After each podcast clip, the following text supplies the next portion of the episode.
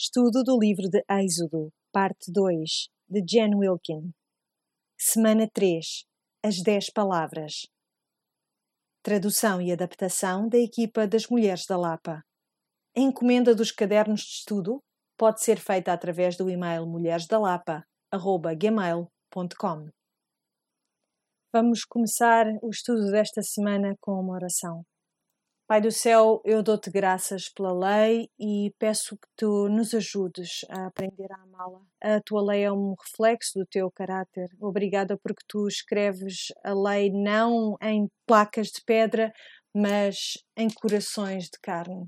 Senhor, nós oramos para que tu nos dês um coração suave, um coração maleável, para que possamos aprender aquilo que tu nos queres ensinar. E eu oro isto no nome de Jesus. Amém. Então, na semana passada estávamos no Monte Sinai e estávamos a olhar para o modo como a voz de Deus falou audivelmente com o povo e vimos como uh, havia limites estabelecidos à volta do sopé da montanha para que eles soubessem onde era seguro ir e onde não era seguro ir. E depois vimos como os dez mandamentos lhes foram dados, as dez palavras, o decálogo foram dadas como a primeira parte daquilo que seria um acordo, uma aliança entre Deus e o seu povo escolhido. E por isso os Dez Mandamentos eram quase como um prólogo ou até um, uma explanação daquilo que seria um tema maior. Nesta semana tínhamos que fazer aqui um, uns exercícios, uns gestos com as nossas mãos. Quem é que fez esses gestos? Não quero que vocês sejam enganadas por aquilo que viram no caderno, porque eu não pratico ensino doméstico e, no entanto, eu admiro muito as pessoas que o fazem. Eu posso até dizer-vos que se eu tivesse que fazer ensino doméstico com os meus filhos, os meus filhos teriam grandes problemas de literacia. Por isso é muito bom que eu nunca o tenha feito. Mas esta pessoa que eu encontrei, que até pus aqui no nosso caderno de estudos este quadrinho, que nos dá aqui uma mnemónica, como nós dissemos, para não nos esquecermos de quais são os 10 mandamentos com estes gestos de mão que ela propunha no seu, no seu blog. Então, quem é que conseguiu aprender? Querem tentar praticar agora? O primeiro mandamento qual é? Não terás outros deuses diante de mim.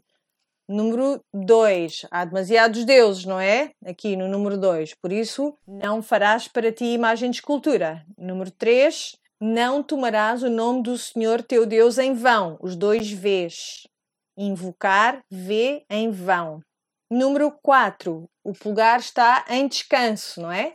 Lembra-te do dia do sábado para o santificar. Número 5. Honra o teu pai e a tua mãe. Número 6. A pistola. Não matarás. Muito bem. Número 7.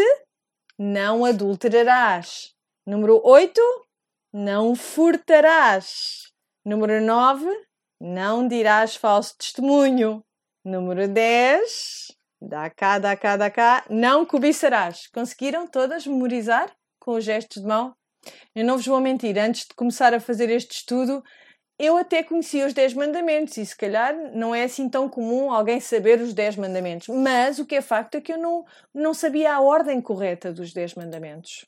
E quando vi este, esta proposta neste blog desta mãe que faz ensino doméstico, eu disse isto é, isto é uma ótima ideia, assim fica muito mais fácil. E aproveitei logo que estava em casa e disse aos meus filhos e ao meu marido: sentem-se todos, vamos ter aqui um momento de ensino doméstico. E os meus filhos são um amor, mas o que é certo é que não ficaram com muita vontade de fazer, estavam, começaram logo a revirar os olhos. Mas o que é certo é que eles aprenderam, conseguiram todos aprender a ordem certa dos 10 mandamentos. Pronto, então agora sabemos dos 10 mandamentos, podemos ir para casa.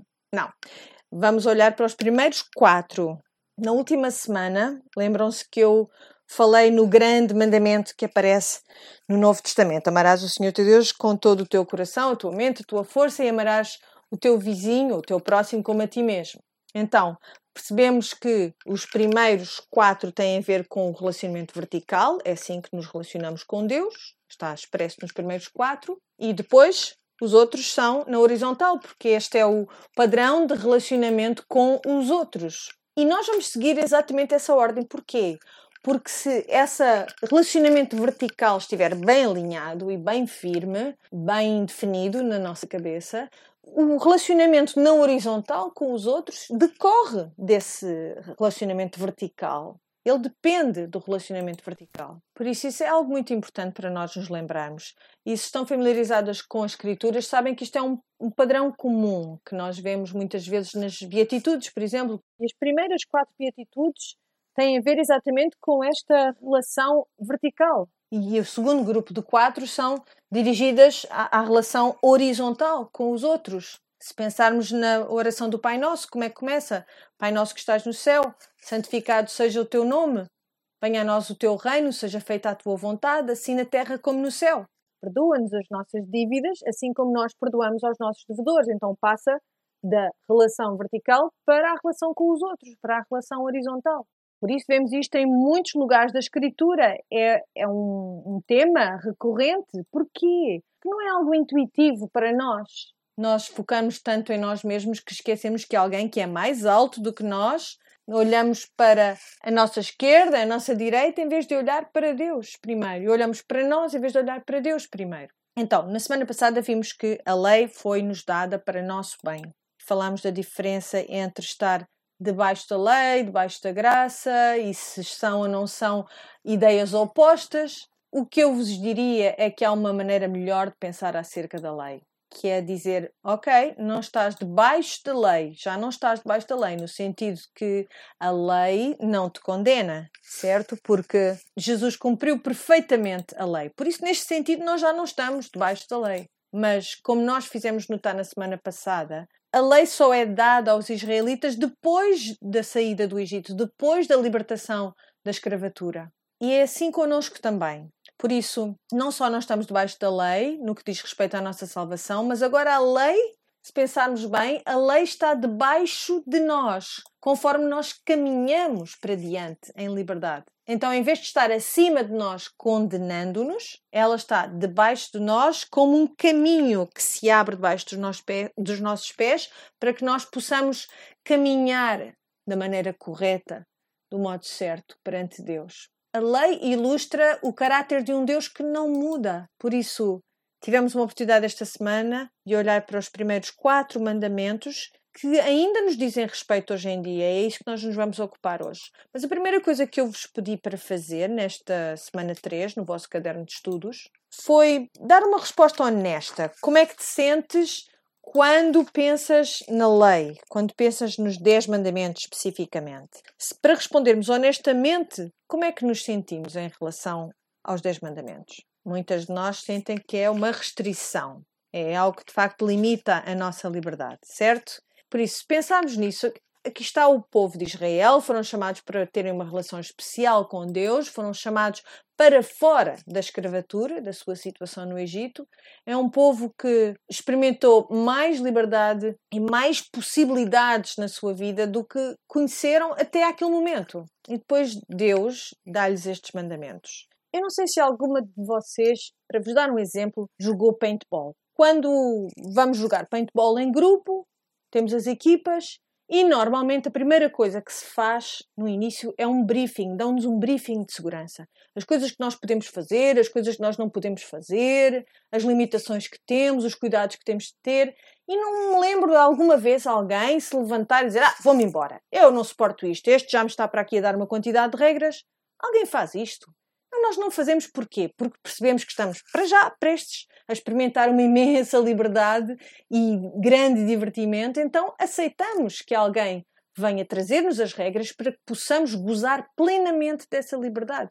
É por isso que nós não nos queixamos desse tipo de regras certo? E, e, esta é uma espécie de uma imagem dos Dez Mandamentos. Não foram regras dadas para nos restringir, para nos obrigar a submetermos. Não foi para isso que elas foram dadas. Foram-nos dadas para nos permitir que gozássemos plenamente do privilégio que nos foi dado enquanto povo escolhido de Deus. Para sermos capacitadas de uma maneira perfeita para apreciarmos ao máximo esta nossa nova condição de filhos de Deus. Nunca poderíamos gozar os privilégios plenos de jogarmos paintball se não respeitássemos as regras que nos foram dadas. O jogo é tão divertido e, e tudo corre bem como deve correr quando nós obedecemos a regras simples. E o mesmo é verdade com o reino de Deus. Por isso, talvez tenham reparado que a maior parte dos dez mandamentos começam por não. Mas o grande mandamento, aquele que Jesus fez notar, começa por faz, ou está implícito o faz. Amarás é uma ordem de fazer,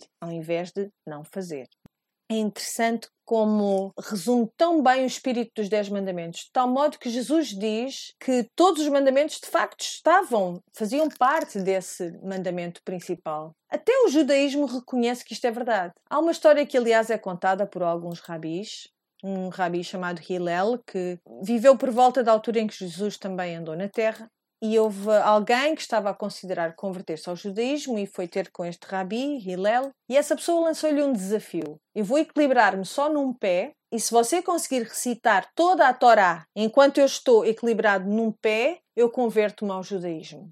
E a resposta do rabi foi, sem hesitar, olhou para ele e disse: aquilo que te é odioso, não faças aos outros. Ele resumiu a lei e os profetas com essa simples afirmação. Mas repararam que ele, o frasear dele começa com uma negativa, uma ordem na negativa. Por isso, o grande mandamento é ainda melhor, porque é uma afirmação, é um convite a fazer algo. É isto que deves fazer. E representa o total de toda a lei moral. E a lei moral foi-nos transmitida através dos Dez Mandamentos que representa o caráter imutável de Deus. Nós não podemos odiar a lei moral. Não podemos odiar a lei moral porque a lei moral encarnou em quem? Em Cristo. Se nós queremos ver como é a lei moral em ação, só temos que olhar para a vida de Cristo. Por isso, vamos olhar para os primeiros versículos do capítulo 20, começando no versículo 1 diz assim: Então falou Deus todas estas palavras, dizendo: Eu sou o Senhor teu Deus que tirei da terra do Egito, da casa da servidão. Então temos aqui um preâmbulo de que já falámos, que estabelece quem Deus é, eu sou o Senhor teu Deus, e depois a sua história com eles, que os tirou da terra do Egito, da casa da servidão. E quantos deuses havia no Egito? Muitos deuses, certo? Com que frequência é que os israelitas trabalhavam quando estavam no Egito? Trabalhavam constantemente, o tempo todo. Veem como estes 10 mandamentos vão falar diretamente ao lugar em que eles estão? Eles estão numa nova terra, estão num novo relacionamento, tudo está disponível para eles, por isso eles vão precisar de algumas regras. No versículo 3 diz: Não terás outros deuses diante de mim. Isto é uma declaração muito ousada que vai distingui-los de outras nações circunvizinhas onde eles estavam e também é um, uma afirmação que contrasta com a cultura da qual eles tinham saído, a cultura na qual eles cresceram. É uma afirmação muito ousada do monoteísmo. Só há um Deus. Há um só Deus e eu sou esse Deus. Não há outros deuses. Por isso é que tu não terás outros deuses diante de mim. Aquilo que literalmente está aqui dito é: não terás outros deuses diante da minha cara, na minha presença, é o que isto quer dizer literalmente. Quando olhamos para isto, pensamos: ah, não devemos pôr nada à frente de Deus, diante de Deus. Não devemos deixar que algo tome o lugar mais alto que é de Deus. Mas aquilo que nos está aqui a ser dito é que se tivéssemos uma audiência com o rei, não quererias nada entre ti e o rei é como um juramento de aliança perante um rei, dizendo: Eu não vou pôr nenhum Deus diante do verdadeiro Deus, entre mim e o verdadeiro Deus. As religiões politeístas, com as quais eles estavam muito familiarizados, não exigiam a adoração de um só Deus, claro. Por isso, para eles ouvirem esta afirmação, seria até muito difícil para eles entenderem aquilo que queria dizer, aquilo que a sua afirmação intrínseca que não haveria outros deuses, ponto final, que aquele é o único Deus seria algo muito difícil. A linguagem que ele utiliza aqui neste mandamento é uma linguagem que está ligada àquele, àqueles acordos de vassalagem. E eles teriam percebido isso imediatamente, porque um rei teria exigido esta vassalagem exclusiva. O rei teria dito: só terás um senhor. E esta é uma afirmação que tem a ver com o seu senhorio, o senhorio de Deus. Mais ninguém terá senhorio sobre ti, só me servirás a mim e a mim apenas. E isto é algo comum e recorrente, é um tema que até faz parte do Novo Testamento, pessoas que faziam alianças duplas e essas pessoas teriam grande conflito ao servir o único Deus verdadeiro. Se estão familiarizados com o livro de Tiago, por exemplo, que fala sobre o, homem de mente dobre, um homem com uma mente dúplice, alguém como Jacó, por exemplo, com a tal esquizofrenia espiritual, sem conseguir decidir a quem é que ia servir. E é disso que nós estamos a falar aqui. Só podes ter uma aliança e será comigo. Isaías 66:1 diz: o céu é o meu trono e a terra o escabelo dos meus pés. Como pessoas que se apresentam perante o trono de Deus, só podemos ter uma aliança com um rei, um único rei. Por isso, não ter nenhum outro Deus diante de Deus é ter o propósito único, focado, de ter apenas um Deus e servi-lo apenas a Ele. Como é que isto está incorporado na pessoa e no ministério de Cristo. Ele era um homem com uma só mente. Ele disse vez após vez: Eu vim fazer a vontade daquele que me enviou. Não estou aqui para fazer o que a malta política quer que eu faça, não estou aqui para fazer o que a malta religiosa quer que eu faça, nem sequer estou aqui para fazer aquilo que as pessoas normais da população querem que eu faça. Ele era um homem com uma mente única. Todas as suas decisões estavam de acordo com a mente de Deus. O que é que acontece quando nós juramos aliança a mais do que um Deus? Que mentira é que nós nos contamos a nós mesmos? Dizemos que algo ou alguma coisa é melhor do que Deus. Que há coisas, há pessoas que são dignas do nosso esforço, do nosso tempo, da nossa atenção, mais do que Deus. E dizemos, para além de Deus, eu quero Deus isto, eu quero Deus e aquela pessoa. Não se trata de pôr Deus de lado e adorar outra coisa em vez de Deus. O que se passa é que eu quero adorar a Deus e quero também esta outra coisa. Eu quero Deus e quero segurança financeira. Eu quero Deus e eu quero que a minha família seja deste ou daquele modo. Eu quero Deus e eu quero ter um determinado carro. São coisas que nós queremos acrescentar a Deus e aí tornamos gente de mente dobre. Eu quero a aprovação de Deus e quero a aprovação dos homens. Talvez não consigas ter ambos.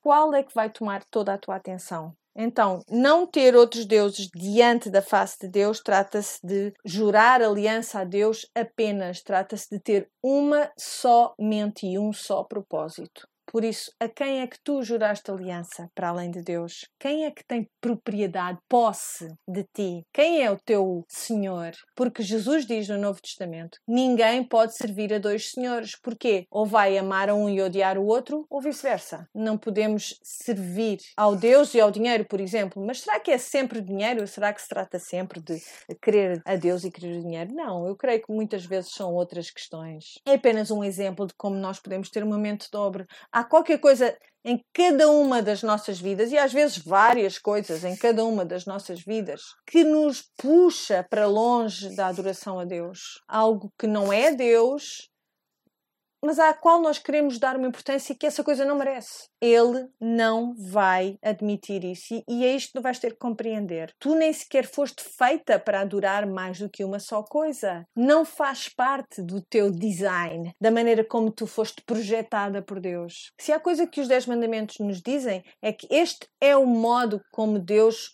funciona. É assim que Deus opera. Ou te juntas a nós ou então vais ficar para trás. Tu não foste feita para adorar mais do que um Deus. Isso não nos impede de tentar, pois não? E a nação de Israel, quando pensamos neles, era tudo o que eles conheciam naquela altura, servir vários senhores, vários deuses. E às vezes olhamos para o mandamento seguinte e pensamos, mas porquê que isto está aqui? Será que não é uma repetição do mandamento anterior? Diz assim: Não farás para ti imagem de escultura, nem alguma semelhança do que há em cima nos céus, nem embaixo na terra, nem nas águas debaixo da terra. Não te encurvarás a elas, nem as servirás, porque eu, Senhor teu Deus, sou Deus zeloso, que visita a maldade dos pais nos filhos até à terceira e quarta geração daqueles que me aborrecem, e faço misericórdia em milhares aos que me amam e guardam os meus mandamentos. Então, a primeira coisa que reparamos neste segundo mandamento é que é muito mais longo que o primeiro mandamento, certo? Por isso, queremos ver, queremos tentar perceber mesmo o que ele está a dizer aqui. Qual é a diferença entre jurar aliança a Deus apenas, ao único Deus verdadeiro, e depois ao outro mandamento que nos é dito, que é não fazer uma imagem de escultura. E às vezes podemos ler este mandamento e pensar que se trata aqui de fazer imagens de escultura de outros deuses, mas não é isso que está a ser comunicado. A ideia é que a imagem de escultura que representa o único Deus verdadeiro ou algum aspecto do seu caráter, e nós vamos ver que os israelitas vão fazer fazer isso mesmo daqui a poucas semanas. O que é que eles vão fazer? Um bezerro de ouro. Muito bem, vocês lembram-se. Não sei se é por já terem lido o livro ou se é porque andaram a ver uns filmes de má qualidade. Sabem o que é que simbolizava o touro ou o bezerro? Simbolizava poder. Então, basicamente, o que quer dizer é que eles agarraram num aspecto do caráter de Deus e reduziram-na esta imagem. E é essa imagem que eles resolveram adorar, diante da qual se encurvaram. Na cabeça deles, eles até pensam que estão a adorar o único Deus verdadeiro, mas o que o segundo mandamento nos diz é: não, Deus não vai ser adorado dessa maneira. Porque quando tu fazes isso, quando a ideia é fazer uma imagem de escultura para fazeres a tua divindade acessível de algum modo, porque na tua mentalidade ela não está acessível, e para além disso, o que é que isso traduz? Essa ação de fazer uma imagem de escultura que representa Deus ou uma parte do caráter de Deus é que queremos controlar Deus, queremos controlar esta divindade. Talvez estejas familiarizada com outros modos, eh, como outras religiões encaram as imagens de escultura. Não sei se alguma vez viram, por exemplo, as pessoas a trazerem alimentos perante essas imagens de escultura. O que é que elas fizeram? Elas imbuíram uma imagem de escultura de algum tipo de personalidade e tem uma certa medida, um sentido, uma noção de controle sobre essa imagem de escultura. Elas é que alimentam, elas é que cuidam daquela imagem. Então pensam que assim estão a controlar aquela divindade. Então escolheram um determinado atributo do seu Deus e fazem com que seja algo que elas consigam controlar. Portanto, agora estamos a perceber que tem muito mais a ver com fazer imagens de escultura de deuses. Aprendemos a olhar para isto de um modo mais intangível. Mas o que é que se passa com as imagens de escultura ou imagens pintadas que faz com que seja tão potencialmente tão perigoso? Tudo quanto tem uma forma física estabelece ou tem, tem os seus limites, tem uma forma com bordos, com limites, correto? Já pensaram nisto? E por causa disso nós não conseguimos estar em mais do que um lugar ao mesmo tempo. Só podemos encher uma determinada parte do espaço só podemos andar a uma determinada velocidade, só podemos ir até um determinado ponto antes de estarmos esgotados. O nosso corpo traduz os seus próprios limites, mas Deus não tem um corpo. Porquê? Porque Deus não tem limites. Deus é infinito. Assim que nós descrevemos Deus de uma forma física, o que é que nós fazemos? Estamos a mentir acerca de Deus, porque Deus não conhece limites, ele é infinito. Não há modo nenhum pelo qual nós possamos pintar esculpir ou descrever em termos físicos Deus. Não podemos fazê-lo de um modo que de facto descreva Deus de uma maneira correta. Nós nunca conseguimos capturar a verdadeira imagem de Deus. A única coisa que nós conseguimos representando Deus em esculturas ou pinturas é limitar a percepção de, das outras pessoas acerca de Deus, acerca de quem Ele é. Ou pior ainda, enganar as pessoas quanto a quem Deus é. Por isso, pensem nisto. Eu não sei se vocês sabem sabem que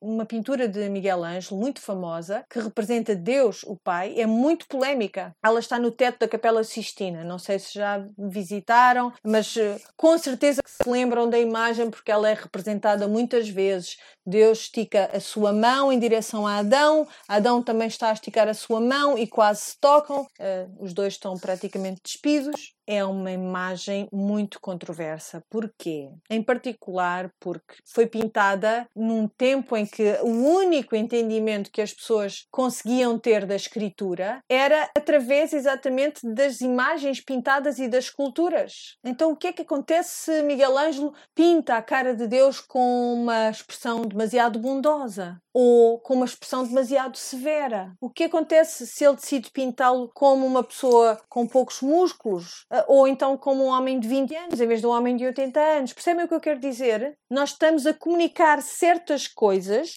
através do trabalho de um artista e é impossível conseguir representar Deus de algum modo que não seja de alguma maneira limitador para o verdadeiro caráter de Deus. A única representação física segura e correta correta e precisa acerca de Deus era qual? Em Cristo, ela estava em Cristo. É a representação do próprio Cristo e nós já não temos isto entre nós. Pois não, já não temos o corpo de Jesus Cristo aqui entre nós. Mas por essa razão, aceita-se que se faça uma imagem de Cristo, porque é, ele de facto teve um corpo físico e tem um corpo físico, mas mesmo assim, eu por mim, eu não quero fazer, eu não quero tentar representar a Cristo de uma maneira física, eu não quero representá-lo de uma determinada maneira que possa comunicar algo que não seja de facto correto acerca do seu caráter e da sua pessoa. Todos conhecem aquelas imagens de Jesus a que nos habituámos a ver, as imagens das vestes esvoaçantes, do cabelo esvoaçante. E há quem argumente que isto até, estas imagens, foram prejudiciais para a nossa compreensão de quem Jesus de facto é. Porque quando lemos acerca dele, por exemplo, a tirar com mesas no templo, quando foi o episódio em que ele expulsou os vendilhões, não, neste não é o meu Jesus com o cabelo brilhante e sedoso. E quando a maneira como nós o representamos é a imagem na cruz, a sangrar, é a única maneira de representar a Jesus? É só assim? Que ele pode ser representado, eu acho que também há mal que pode ser feito através destas representações. Por isso, é difícil, porque nós temos de compreender as, no as nossas próprias limitações, a nossa incapacidade de percebermos e compreendermos coisas que de facto não é suposto compreendermos nem entendermos. Então, o que Deus está aqui a dizer é que não, não só não é permissível para ti fazeres isto, tentares compreender-me a mim, também não é necessário não é necessário, não é preciso fazeres isso. Porque, como nós vimos no caderno de estudos, quando Tomé vem ter com Jesus, ele diz que quer tocar, que quer ver, que quer sentir. Eu não creio que Jesus trate Tomé como uma pessoa fraca, como alguém que está a pedir alguma coisa ridícula. O que ele diz a Tomé é: Não, tu não estás a perceber. Tu és abençoado quando não viste e ainda assim crês. E Jesus diz que é melhor que eu vá, porque eu vou enviar-vos o Espírito Santo. Por outras palavras, é melhor que vocês não me possam ver aqui na carne, porque há algo melhor, maior, um maior objetivo que iria ser uh, satisfeito, atingido nesse relacionamento entre Deus e o homem. Deus, no corpo, não estaria mais presente entre eles. Eu acho que eu e tu achamos muitas vezes que teria sido melhor viver no tempo em que Jesus andou nesta terra não é? Nós dizemos a nós mesmos: ah, se eu tivesse visto estes milagres a acontecer, se eu tivesse visto na cruz, se eu tivesse visto depois da ressurreição, eu não lutaria tanto com as minhas dúvidas. Aí eu faria mesmo aquilo que ele me disse para fazer, porque eu tê-lo-ia ouvido a dizer as coisas de um modo audível, mesmo. Eu teria ouvido as palavras de Jesus com os meus ouvidos, eu teria visto Jesus com os meus olhos mas isso não é verdade. Até as pessoas que estavam à volta dele, que viviam com ele, não ouviam. Mesmo as pessoas que testemunharam a ressurreição não creram nele. E aquilo que a Bíblia nos diz é que tu achas que tu precisas disso.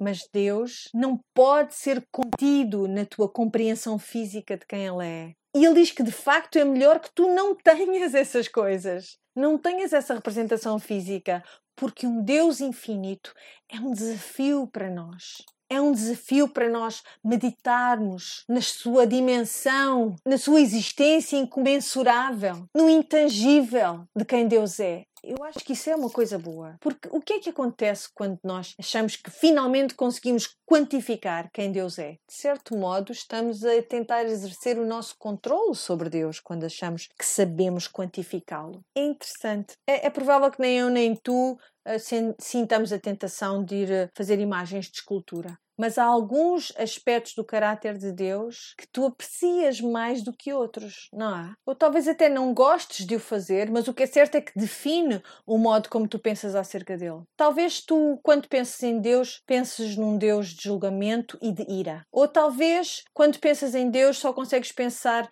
que Ele é um Deus de misericórdia eu acho que a imagem de escultura mais prevalente que a Igreja insiste em carregar nos dias de hoje é que Deus é um Deus de quê? De amor, não é? Nós reduzimos-lo, nós limitámo-lo a um só atributo e estamos desesperados por mostrar que é só isso que ele, que ele é, que isso resume quem Deus é. Vamos lá ver, eu compreendo isto perfeitamente. E porquê? Porque achamos que compreendemos esse aspecto do caráter de Deus, o seu amor. Só que o amor que eu atribuo a, a Deus, como sendo, representando este amor, é um amor muito humano. É o tipo de amor que diz: Ah, vá, eu por esta passa, eu por esta eu desculpo. Não é o tipo de amor que diz não, eu amo-te dizendo-te não. É o tipo de amor que diz eu amo-te e digo sempre sim a tudo o que tu me pedes, o tempo todo. Dou-te sempre o benefício da dúvida, dou-te três a quatro hipóteses de mudares, porque sabes que mais está tudo bem contigo, não precisas te preocupar. Tu, tu tentaste, a tua intenção era boa. E por isso a nossa concepção do que é um Deus de amor tem muito pouco a ver com a imagem bíblica de Deus, porque quando tu separas a ira de Deus e a sua justiça do seu amor, já não se parece nada com o amor de Deus, porque ele não para de ser um Deus amoroso por ser um Deus justo. Ele não para de ser um Deus justo para ser um Deus amoroso. O tempo todo ele é todas essas coisas ao mesmo tempo. Como é que tu pões isto numa imagem de escultura? Como é que tu fazes esta imagem? Não consegues. Por isso, quando nós nos focamos num aspecto particular de Deus com o qual nós nos sentimos confortáveis e decidimos que não nos vamos preocupar com as outras partes acerca das quais não temos muita certeza, que não vamos procurar entender melhor a Sua palavra, ter um melhor entendimento de quem Ele é, quando não pedimos ao Espírito Santo que nos mostre qual é a imagem de todo o caráter de Deus, ao ponto que uma mente finita consiga compreender o que é um Deus infinito, então nós estamos efetivamente a esculpir uma imagem. A fazer uma imagem de escultura para nós. Agarramos nos pedaços de Deus de que gostamos e fazemos o nosso próprio Deus um Deus à nossa própria imagem. Por isso, talvez não tenhas muito jeito para esculpir ou para pintar, mas todas nós gostamos de reduzir Deus ao nosso próprio tamanho. E se não tivermos cuidado, é isso mesmo que nós fazemos. Este mandamento tem outras coisas para nos dizer. Se repararem, diz no versículo 5: Não te encurvarás a elas, nem as servirás, porque eu, o Senhor teu Deus, sou Deus zeloso. Há aqui uma progressão. Diz encurvar, servirar ou adorar. Por isso, o que acontece aqui é que primeiro é não faças o ídolo ou a imagem de escultura, depois não adoras essa imagem, depois não sirvas a este ídolo. Vê o que acontece? Nós fazemos de algo o nosso ídolo, tornamos confortáveis com uma determinada coisa e depois lentamente começa a tomar posse de nós. Pensa naquilo com que te tornaste mais confortável. Imagina, por exemplo, que aquilo com que tu estás mais confortável é a imagem de Deus como providenciador. Deus providencia tudo aquilo que eu necessito. E o que é que isto acaba por ser? Acaba por ser um desejo de estar confortável. Deus é o meu providenciador, Ele traz-me tudo o que eu necessito e torna-se um ídolo para ti porque tornaste esse aspecto de Deus, do caráter de Deus, num objetivo para ti, em algo que tu adoras objetivamente. E começas a procurar o conforto a todo o custo. Por isso, a princípio, é só uma ideia mas ao longo do tempo começa a ser algo que afeta toda a tua postura, algo perante o qual te encurvas e tu procuras isso ativamente, estar sempre confortável. Por exemplo, tens de fazer uma pedicure todas as semanas ou tens de tomar sempre um banhinho quente antes de ir para a cama. Este é o meu exemplo, estou só a dizer-vos que para mim o conforto é uma verdadeira adição. Eu sei o que é isto ao longo do tempo, em vez de seres tu a controlar se estás ou se não estás confortável, se ficas ou se não ficas confortável, se procuras esse conforto, tu mais tarde ou mais cedo começas a fazer escolhas de acordo com essa tua tendência. E, por exemplo, se conhecem os meus outros estudos, e os outros podcasts que eu já gravei, eu odeio acampar, porque não há nenhum tipo de conforto que possa ser encontrado num acampamento. Por isso estou num lugar onde não tenho conforto físico e aí eu não consigo fazer nada bem. Estou sempre irritada, nada funciona como eu queria que funcionasse, detesto o café que têm lá, detesto o chá que me oferecem e por isso tenho a minha própria liturgia de conforto. Tenho a minha própria ordem em que as coisas têm de acontecer tem de acontecer daquela maneira e então isso já passou a controlar-me em vez de eu controlar essa minha tendência, porque eu acredito que Deus existe para o meu conforto. E por isso, aquilo que começou por ser eu controlo esta minha tendência, isto passa a controlar-me a mim. E acontece a mesma coisa com todos os ídolos. E acontece a mesma coisa com as pessoas que se tornam viciadas em algo. A todos os níveis isto é assim. Primeiro parece que sou eu que escolho aquela coisa, depois é aquilo que toma posse de mim e me controla. Por isso, faz, adora, serve. A idolatria é progressiva. E há um segundo pensamento aqui. A idolatria também é contagiosa. Apanharam esta característica da idolatria porque diz no versículo 5: Eu, o Senhor teu Deus, sou Deus zeloso que visita a maldade dos pais nos filhos até à terceira e quarta geração daqueles que me aborrecem ou que me odeiam. Ok. Aqui é que está o problema comigo, uma viciada em conforto. Deus me ajude. E eu ajudei quatro pessoas a tornarem-se também viciadas em conforto na minha casa. Eu não quero fazer isso. Mas na minha vida do dia a dia, eu ando por casa a mostrar-lhes que estas coisas têm de facto muita importância para mim. Se não tiver cuidado, é isto que acontece. Há muitos estudos e ensinos acerca do pecado geracional e tudo isso, e eu tenho que vos dizer que eu não acho que aquilo que esteja aqui a ser dito é que Deus vai ativamente visitar os meus filhos e trazer-lhes o pecado que é o meu pecado. Eu acho que o que está aqui a ser dito é que, vês que há aqui um, uma relação entre as duas coisas, que o pecado dos pais torna-se na área mais vulnerável para os filhos, porque nós comunicamos-lhes um conjunto de valores, nós comunicamos-lhes uma imagem de quem eu sou, no modo como tu viveste a tua vida, tu esculpiste uma imagem, tu esculpiste esse ídolo na presença dos teus próprios filhos. Achas que os teus filhos não se vão também encurvar essa mesma imagem? O que é que ele está a dizer aqui? Nós vemos que ele permite que a maldade dos pais vá até aos filhos e vemos também, no entanto, a sua misericórdia em milhares aos que me amam e guardam os meus mandamentos. Vem como a expressão de amor e de misericórdia é muito mais lata, muito mais larga do que a expressão da sua justiça. Por isso, nós fazemos um ídolo quando dizemos: Eu não quero Deus, eu só quero os benefícios que Deus me traz. Eu quero sentir paz, ou quero sentir contentamento, ou quer sentir que tem controle, todas estas coisas que nós achamos que podemos ter através da fé cristã e na verdade o que mostramos é que não estamos interessadas num relacionamento com Deus, nós preferimos reduzir Deus a algo que seja mais manejável, algo com que estejamos mais confortáveis. Vejam o que diz o Salmo 115, 8. Diz assim: Tornem-se semelhantes a eles os que os fazem e todos os que neles confiam tornem-se semelhantes a eles os que os fazem, os que fazem ídolos. A idolatria faz com que nós nos tornemos moralmente surdas, moralmente cegas, moralmente mudas, moralmente insensíveis. Quanto mais sucumbimos ao que quer que seja que tem poder sobre nós, mais nos tornamos um objeto inanimado espiritualmente. É algo terrível, um ciclo terrível. Nós fazemos o ídolo porque queremos controlo, mas depois o ídolo acaba por nos controlar a nós. Então, também falamos aqui no ciúme de Deus ou no zelo de Deus, já tínhamos falado disso antes, na semana passada. Eu disse que Deus tem direito a ser ciumento, a ser zeloso, porque ele tem ciúmes daquilo que lhe pertence a ele. E não me digas que alguma vez tiveste ciúmes porque algo que de facto pertencia tinha sido levado por alguém. Mas se isso já te aconteceu, então consegues entender porque é que Deus tem de facto ciúmes. Ele tem direito a ter ciúmes. Na maior parte dos casos, nós temos ciúmes porque queremos algo que não é nosso. E Deus não é assim. É tudo dele. E Ele só quer que tu reconheças isso. Porquê? Porque é bom para ti. Porque é a postura correta para ti e diz que ele mostra misericórdia em milhares aos que me amam e guardam os meus mandamentos. Literalmente poder-se traduzir faço amorosamente em milhares aos que me amam e guardam os meus mandamentos. Não se trata apenas de revelar o seu amor, mas ele ativamente se chega a eles, faz por eles numa atitude de amor. Então, nós dizemos a nós mesmas esta mentira: se eu pudesse ver, se eu conseguisse ver Deus eu poderia adorá-lo. Mas Jesus diz: abençoados aqueles que não viram, mas que creram.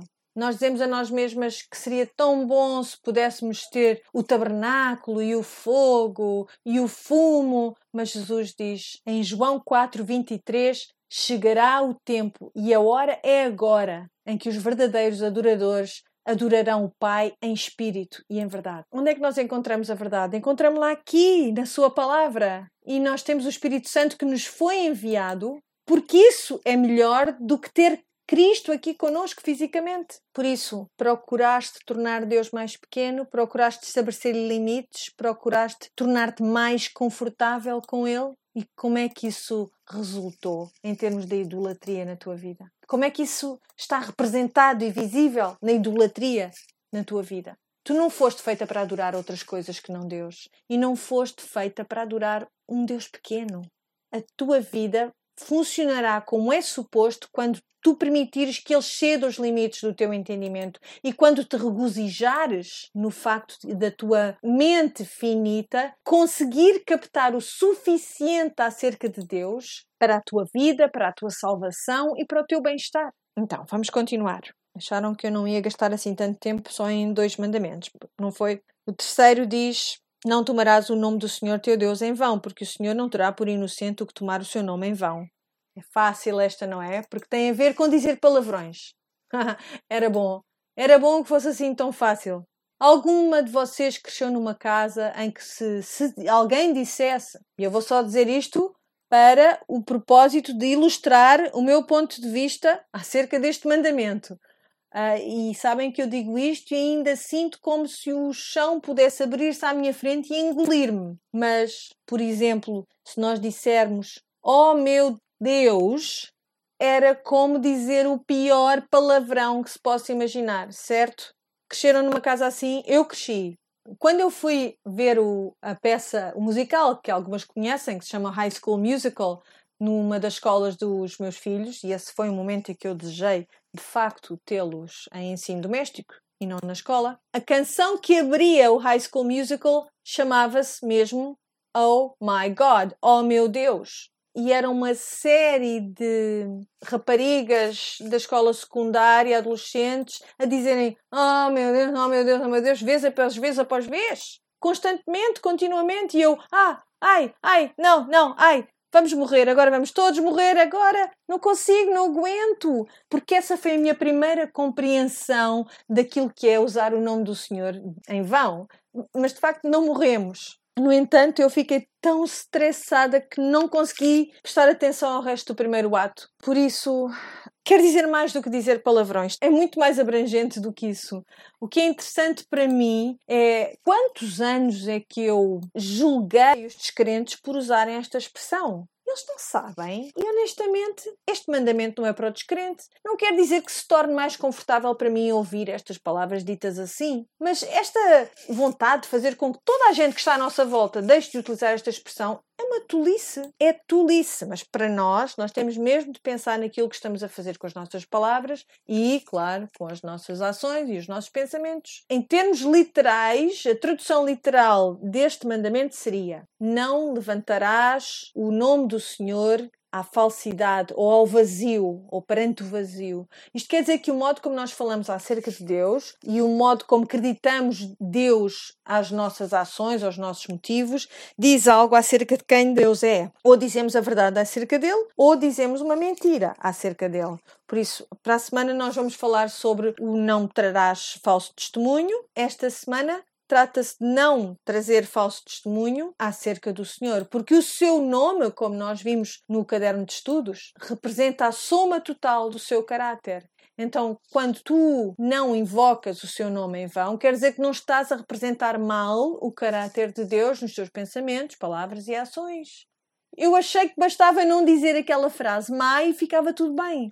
Não, não. É muito mais abrangente. Eu penso em quantos anos ouvi as pessoas orarem no nome de Jesus, como se fazendo isto, dizendo estas palavras, forçassem Deus a agir. Se eu falasse o nome de, de Jesus nesta oração, então o Senhor teria de agir, teria de fazer aquilo que nós dizíamos: onde dois ou três ou mais estão reunidos em meu nome, lá estarei eu no meio deles. Vocês veem como isto é invocar o nome do Senhor em vão? Isto, na verdade, é mesmo a definição de usar mal o seu nome. Dizer eu vou fazer com que Deus haja como eu quero que Ele haja, só falando o nome de Jesus ou falando o nome de Deus. Então, isto não é nada bom. Não queremos usar o nome do Senhor como um encantamento, mas também não queremos usar como uma capa para o nosso próprio pecado. Quando, por exemplo, alguém diz: Ah, eu sinto que o Senhor me está a dizer tal, tal, tal, tal. Ah, e depois acrescentamos as coisas mais variadas. O Senhor está a dizer-me que eu não devo fazer parte do teu pequeno grupo, porque sinto que Deus me está a dizer que não é suposto eu fazer isso. Usamos esta palavra à esquerda e à direita e torna-se uma espécie de um, um bode expiatório para nós. Basta dizer que não queres ir ao grupo, não queres fazer parte, não faz mal, eu não vou ficar chateada. Ser honesta. Temos de ter integridade, temos de ter integridade no nosso discurso. O nome do Senhor não deve ser usado como encantamento, não deve ser usado como cortina de fumo. E há outro elemento ainda. Deus descreve o povo como um povo chamado pelo seu nome, certo? Os israelitas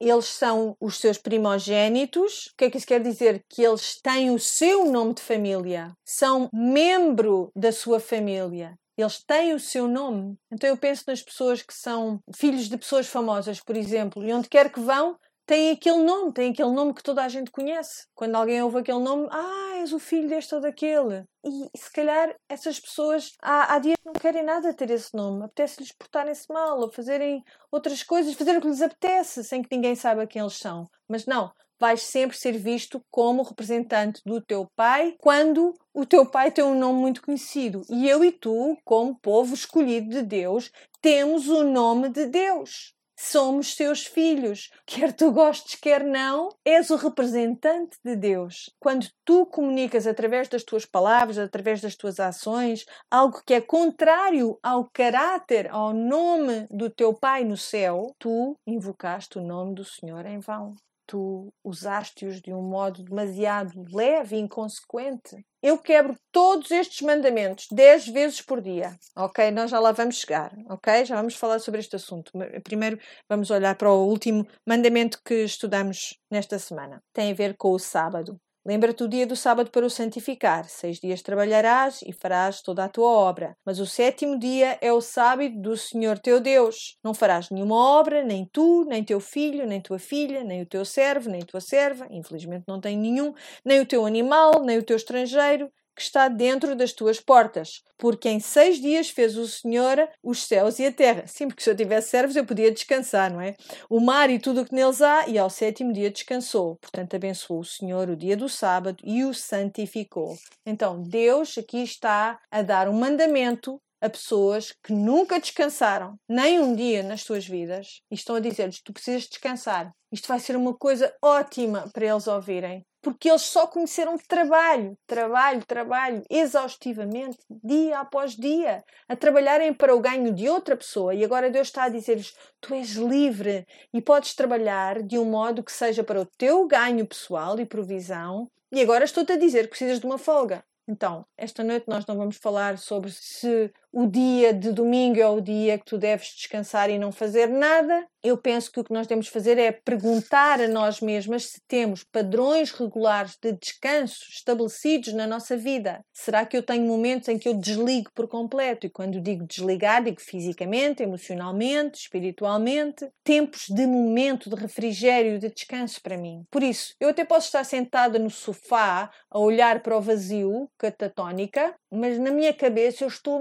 mastigar, a ruminar naquela coisa que me tem incomodado a semana toda. Isso não é descanso de sábado. Isso é um descanso físico, estás sentada, mas não é um descanso mental. O descanso é algo que é muito mais abrangente do que aquilo que temos permitido que seja. Atenção, o descanso físico é muito importante, mas o descanso emocional também. Conhecem pessoas que nos esgotam emocionalmente e sentes-te culpada se te afastas daquele relacionamento durante um período de tempo, só porque sentes que, que deves alguma coisa àquela pessoa.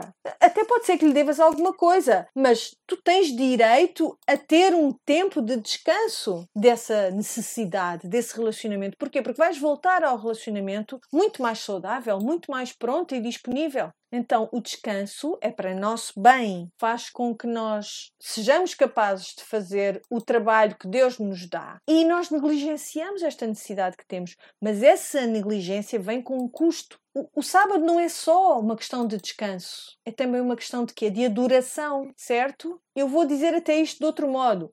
Trata-se de adorar através do descanso. Isso é espantoso, é maravilhoso. Estás numa religião que diz que o descanso é um ato de adoração. É muito melhor de estar numa em que temos que subir as escadas de joelhos, ou comer coisas esquisitas, ou andar por cima de brasas incandescentes. O descanso é adoração para ti. Eu quero adorar assim. Isto é importante, isto muda mesmo a maneira como nós abordamos as nossas próprias vidas. Qual é a mentira que nós contamos a nós mesmas acerca do descanso? Ah, se eu não fizer estas coisas A, B ou C, então todo o cosmos vai desmembrar-se, desligar-se, explodir perante mim. Vai tudo ruir à minha volta. Alguma vez te despediste de um trabalho e ao sair pela porta fora pensas: ah, esta malta vai ter saudades minhas quando eu me for embora? isto vai tudo ruir à volta deles, vai tudo cair. O que é que se passa depois, afinal? Eles esquecem-se de ti, já ninguém se lembra que tu lá trabalhaste. Alguma vez foste para fora num fim de semana, deixaste alguém em casa e pensaste: ah, ele vai sentir tanta minha falta. Sou eu que faço tudo aqui em casa. Se não sou eu, as coisas não avançam. E depois voltas e olha, divertiram-se todos imenso sem ti e há uma partezinha amarga de ti que está muito desapontada pelo facto de eles terem estado tão bem sem ti. Porquê? Porque tu achas que és tu que fazes com que tudo aconteça. E isto é que é importante para nós entendermos acerca do sábado. Quando nós fazemos, temos estas atitudes, nós fazemos de nós mesmas um ídolo. Acreditamos que nós é que sustentamos o universo, nós é que damos a vida. Acreditamos que tudo acontece por causa de nós. E quando nós descansamos e cessamos dos nossos labores, quando de facto conseguimos parar, percebemos: ah, afinal não sou assim tão importante. E isso é uma coisa ótima para nós percebermos. Porquê? Porque há um paralelo espiritual muito importante aqui. Qual é a forma mais importante de descanso que te é dada? Nós ainda só cobrimos quatro destes mandamentos. Não estão já cansadas, exaustas de perceber que não são capazes de cumprir com nada disto? que somos terríveis, não temos competência, não vamos conseguir honrar a lei? Mas o que é que Jesus disse? Venham a mim todos os que estáis cansados e oprimidos, e eu vos darei descanso para as vossas almas. Descanso da alma. Tentar manter a lei é a coisa mais cansativa que tu podes fazer. Quando tu pensas que consegues ganhar o teu lugar junto de Deus. Mas por causa da obra terminada de Jesus, completa de Jesus, feita ao sábado, quando mais ninguém trabalhava. Ele trabalhou e cumpriu toda a justiça. E a ti foi-te dado um descanso para a tua própria alma. Graças a Deus!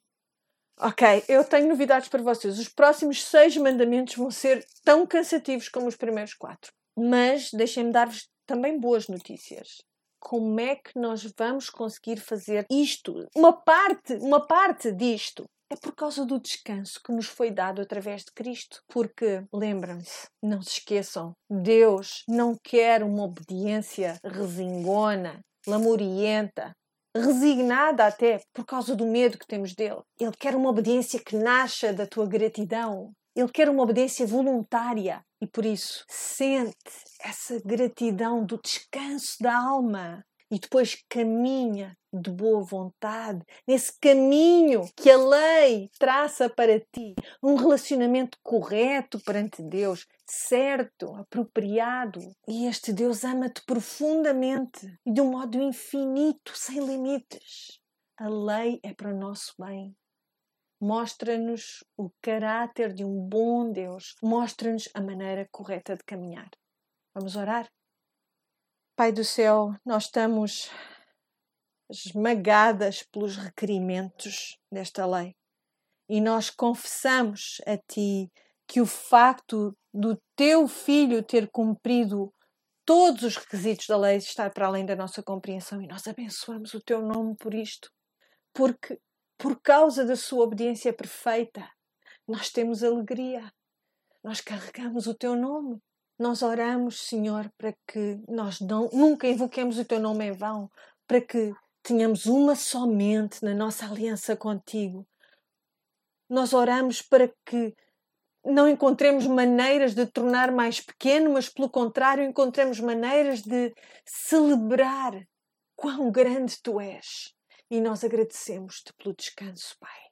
Que Ele possa colorir as nossas vidas as nossas vidas espirituais, emocionais, intelectuais e certamente as nossas vidas espirituais, Senhor. Ensina-nos a descansar. Ensina-nos que o trabalho mais importante de todos está terminado. No nome de Jesus. Amém.